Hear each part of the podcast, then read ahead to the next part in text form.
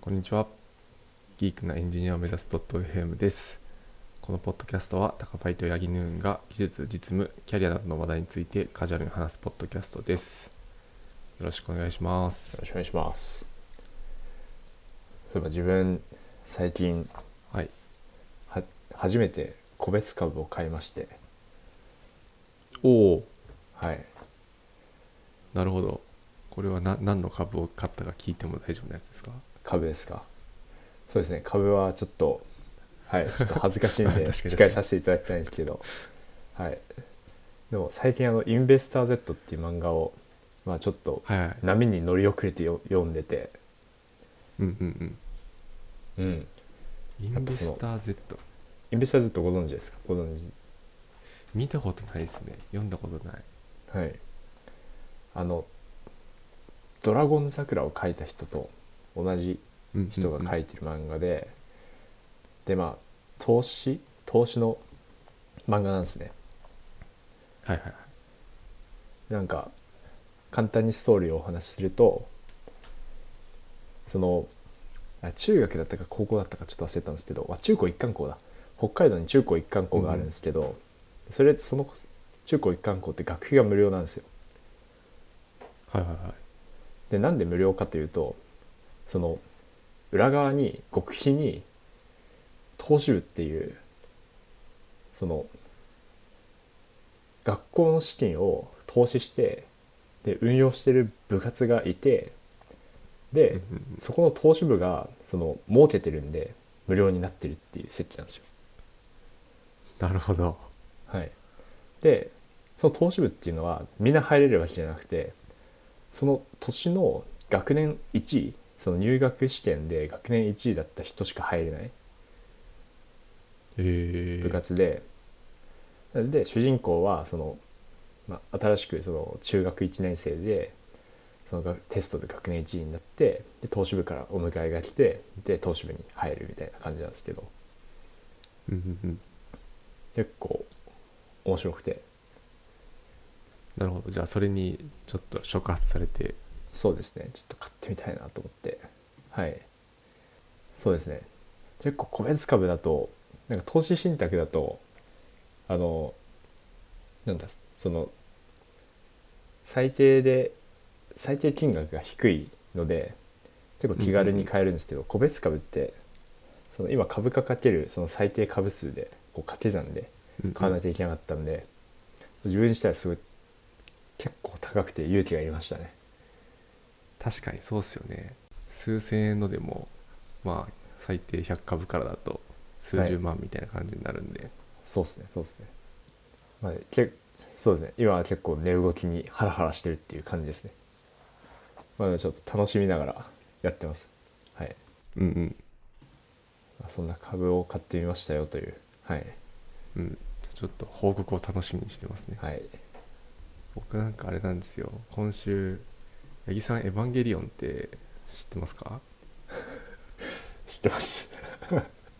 あ知ってますかたまたま知ってますね。あ本当ですか「エヴァンゲリオン」っていうまあアニメがあるんですけど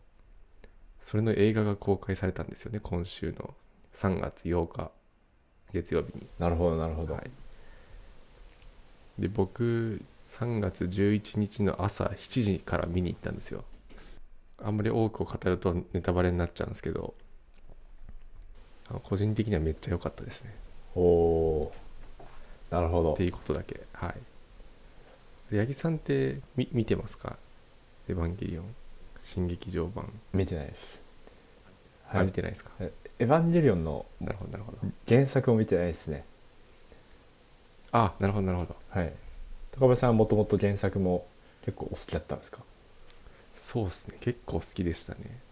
うん。うん、あのまあちょっと話すとその新劇場版っていう最近やってる映画「エヴァンゲリオン」の映画って今回でまあ4部目で、まあ、今回で一旦お完結みたいな感じなんですけど前前作がやったのが確か2012年か3年うんなんですよなんで9年前とかなんですよねうんうんで9年越しの4部作目の完結みたいな感じなんではいかなりこうファンからしたらすごい待って楽しみにしてたうんうん映画なのでうんはいなんかすごい、まあ、その期待をう裏切らない感じのはい、内容で個人的にすごい良かったのと、うん、なんかこれで終わっちゃったのかっていうちょっと寂しさというかうんうんうんなんかそういうものが、はい、入り混じってますね。なるほどなるほど確かにツイッター見てるとネタバレされたとかなんかうんうんこうあるのでやっぱりその楽しみにしてるからこそ大切にしたいですねとかいう 変なこと言いまそうでしたねすね。いや、そうですね。変めっちゃ変なこと言ったなはい、はいそうかそうなんですよ。まあ、そういうことをしてきて、たまたま、まあ、3月11日に見に行ったんですけど、はいまあ、10年前は、あの、東北で地震があった日ですねっていうそうですねことで、なんか今日は、はいその10年前何してたかっていうのを話そうかなと。おはい、すごい綺麗につながりましたねそうですね。八木八木さんは10年前だと、はい大学生ですか高校生ですあか高1ですね自分高1、はい高1高1でした高1か。あ、そっか、高1そんぐらいか。はいなので、まあ、この10年っていうともうかなり密が濃い10年でしたね高校生活もあったし大学生活もあってうんうん社会人、社会になってっていうのが全部この10年に詰まっているので、うんうんはい高校生だとはい結構あれですよねあれ八木さん東北でしたもんねそうですね自分出身福島なのでもうまさにもう震度7だったっけその、うんうんうんまあもう本当にその現地にいましたね自分はそうですよねはいじゃあ結構なんだろういわゆる体育館とかそういうところに避難してみたいなあえっとですねなんか自分の場合はちょっと恵まれていてうんまあその地震、まあ、起こった時はもう本当に揺れまくっててでしかもその自分の教室1階だったのでもうちょっとはいはい崩れてきたらもうこれはもう終わってしまうなって人生終わってしまうなっていうことはちょっと覚悟したりしたんですけどはいこまあでもその揺れ収まってからは、まあ、家の中も本棚とかはもうめちゃめちゃでしたけどううんうんライフラインとかは普通に運よくあの影響を受けてなかったですし、うーんあと家自体もあのひびは入ったりしてたんですけどはいはいまあそのなんですかね倒壊まではいかずっていう感じでうんうんうんその住むところ自体はその、まあ、めちゃめちゃ運よくあのそのままでしたそんなに影響がないって感じでしたねはいはいはいはいそうですねえー学校とかってなんかちょっとお休みになったりしたんですか1週間ぐらいそうですねもう震災の翌日からお休みでで、うんまあただその結構皆さん混乱してるので、まあ、自分とかもそのが確かが何じゃ、まあ、学校の翌日にそのあの塾があったんですようんうんうん自分、塾があったのであ塾ってどうなんだろうなって思ってとりあえず塾に確かに行ったんですよそしたらなんか階段とかが結構ひび割れててうんうんこれ危ねえなとか思いながら階段登って 行ったら塾やってなくてだよねみたいなうわそうっすよね はいであとなんかメールはなんか回ってきましたねその学校からのメールは回ってきましたね、うーんはいもうあの小学校のとこ小学校の頃とかだとあの連絡網連なんていうんだっけかな連絡網みたいなのあるじゃないですか担任の先生からこうあのじ受刑図上にうんうん確か高校の時あれなくてでも先生が特定の生徒にメールしてでそこからメールでこうつながっていくみたいな感じだったと思いますうーんなので結構その学校一回そのそのもう早めに春休みに入るみたいなところのその信頼度みたいなのもなんかよく分かんなかったですね当時は、ああなるほどはい、本当になくなるのかなみたいなのうんうんうんは分かんなかったですねはいまず当時放射線の話とかもあったのでうんうん原発関連で、はいはいまあ、自分は仙台におばあちゃん家があったのでうんそうですね、まあ、おばあちゃん家にまあ避難というか、まあ、仙台ももうもっと震源地に近いだろうみたいな話なんですけど、うんうんまあ、仙台に行きましたね、ああなるほどなるまあなんかおばあちゃんはおばあちゃんは仙台のその街中で地震にあったらしいんですけどほど、うん、あのヒッチハイクして帰ったらしいですええすごすごいですねヒッチハイクではいヒッチハイクで帰る結って構すパごワいパワフルなそうですねナンバープレートを見てうんうんその自分の家の方向のナンバープレートつけてる車に狙いをつけてヒッチハイクで帰ったらしいですね、すごいなはいまあ、あとまあでも仙台に行ってからはやっぱその物資物資とかは全然足りてなくてうんうんコンビニも全部閉まってましたし、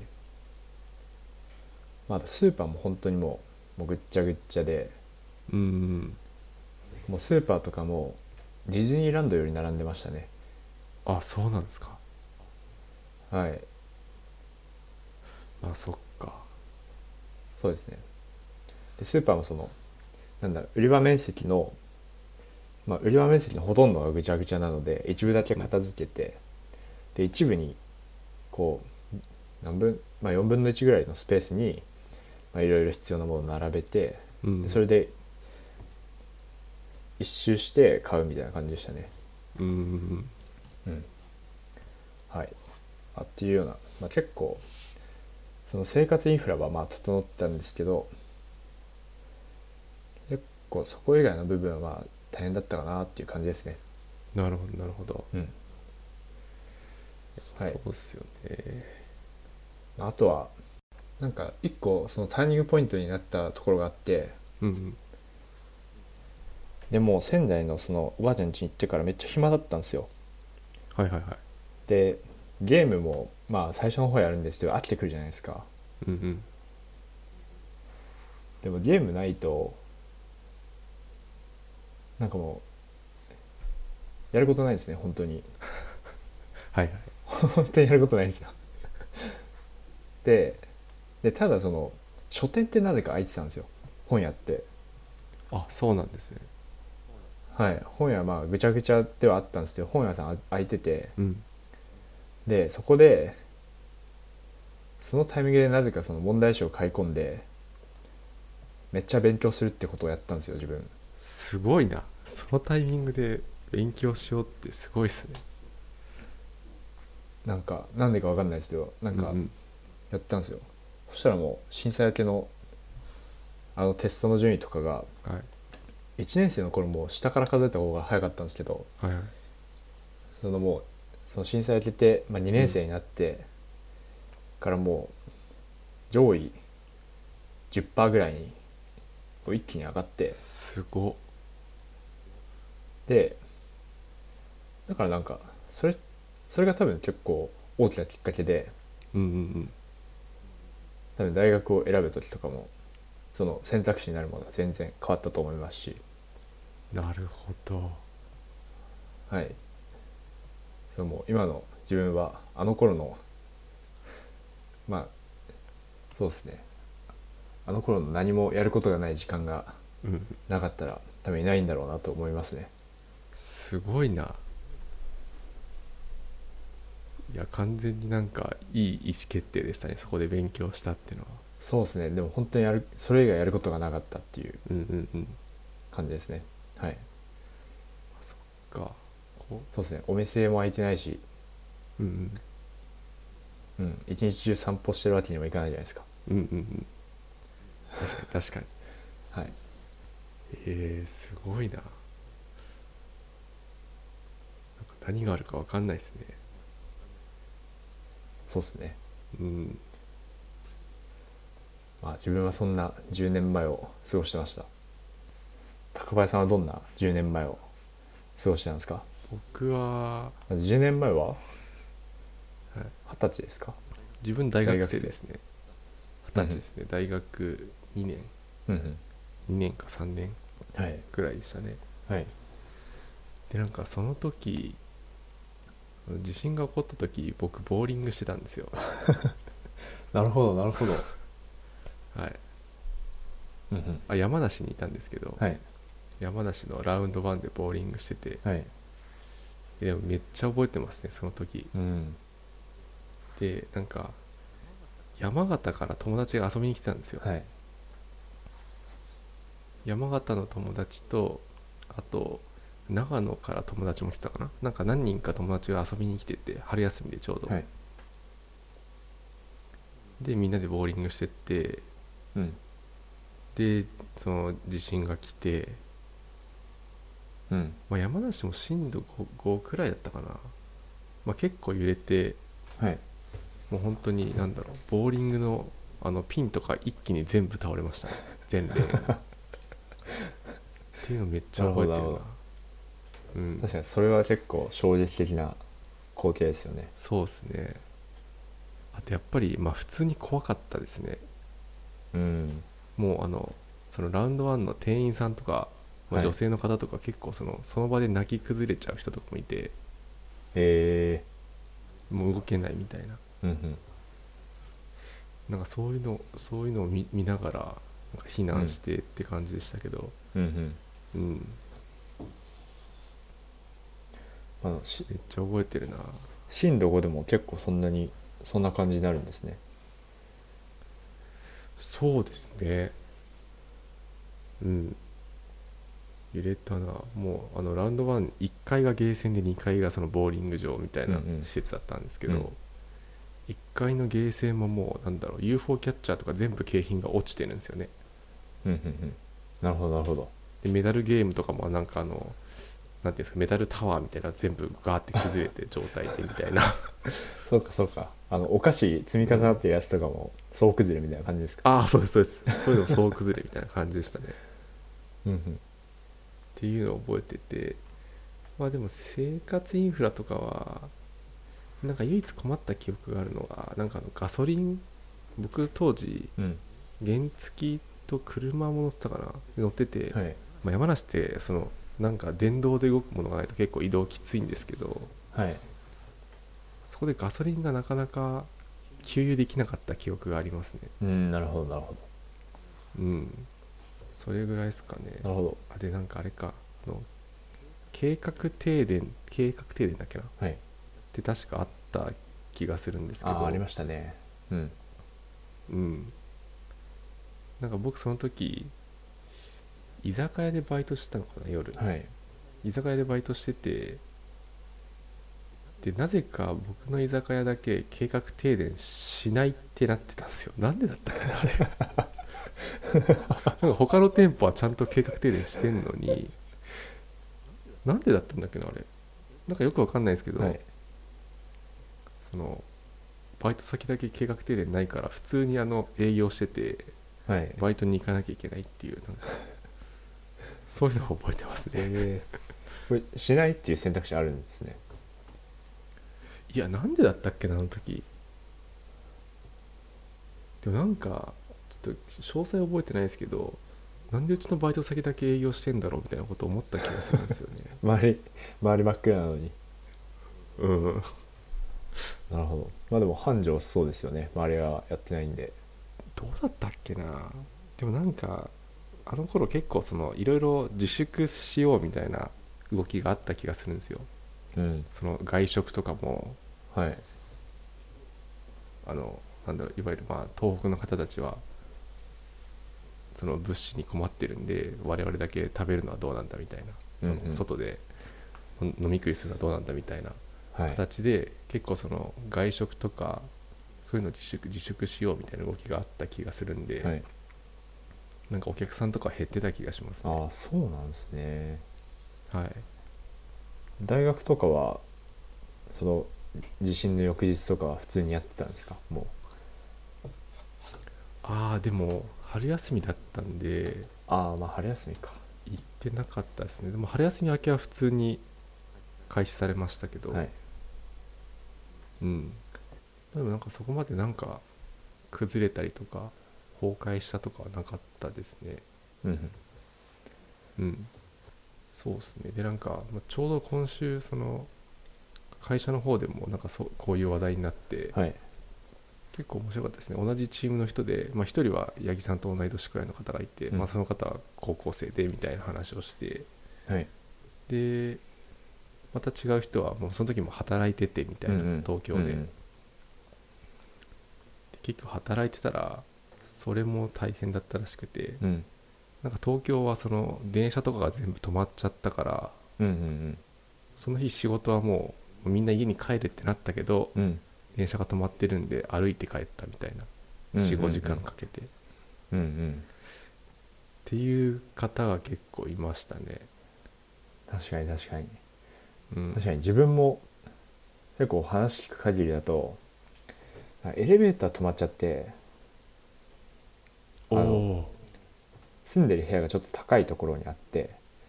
ーはいはいです階段で登らなきゃいけなかったとかうんうんあと普通に歩いて帰るっていうのも聞きましたねうんうんうんうん、まあ、東京だと歩けちゃいますよねまあ確かに確かにそうですねもうなんか車とかもめちゃくちゃ渋滞してたらしいですねうんまあそうですよねうんなんか高林さんはその大学生活の中でターニングポイントみたいなのってあったんですかターニングポイントあったかなあんまりなかったかな 大学生活ではうんうんああでもまあそうですねなんか結構教授とはいなんかお世話になった教授とあ出会えたというか、まあ、そこで会えたのは一つなんかちょっと変わった気は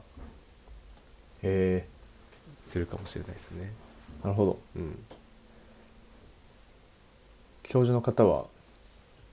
そのな何を研究されてる方なんですか主にはえっ、とですねソフトウェアの品質とかの研究をしている方でうんうんうんでその人とは大学1年ん2年生の時かなはいちょっと忘れちゃったんですけど1年生か2年生の時になんかその教授がたまたま自分たちの学年のなんていうのかなクラス主任みたいな学年主任か、うんなんかそういう制度があるらしくて、まあ、それになってて、はいでなんかまあ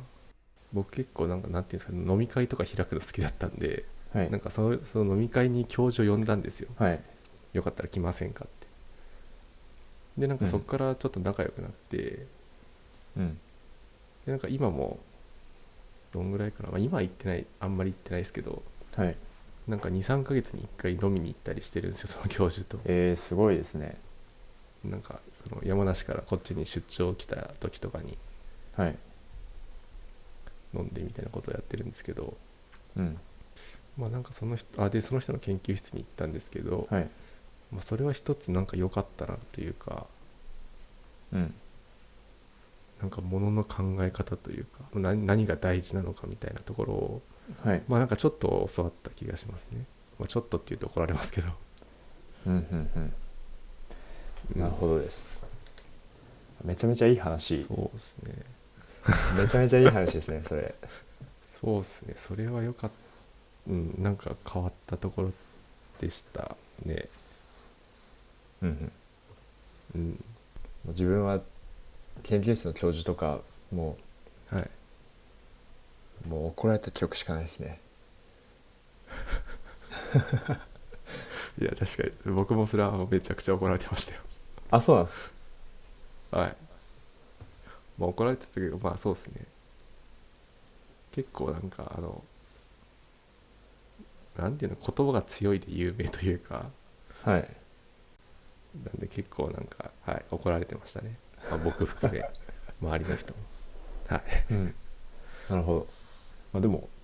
すごいですね。なん時が経っても進行があるっていうのは。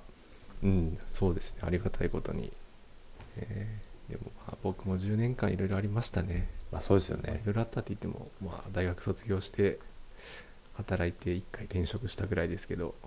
いやでも、すごい濃密ですよね、それでも。もう重大な意思決定が詰まっているあそうですね新卒でどこ行くかっていうのとか転職自体もうんうんそうですよねでもなんか転職してからの方がしてからの2年今ちょうど2年ぐらい経ったんですけどはいその時間は結構なんかいろいろな意味で濃い時間だったんでなんか30代も結構楽しみですねうん確かにこの先10年どうなっていくのかそうですねどんどうなるのかまた10年後振り返りましょ確かにいいっすね10年後もこのポッドキャストを話してるっていうエモいなちょっとなんかう確かに10年後もやってたらめっちゃエモいですねすごいなそれうんいやー楽しみだなはいじゃあというエモい感じで終わっておきますかそうしますかはいまあ今日は雑談チックに、まあ、10年前な何をしていたかっていうのをお互い話しましたはい、えー質問コメントは Google ホームのあ Google ホームや Twitter の「ハッシュタグギークアンスコエンジニア」でお待ちしておりますご視聴ありがとうございましたまた次回もご視聴よろしくお願いしますよろしくお願いします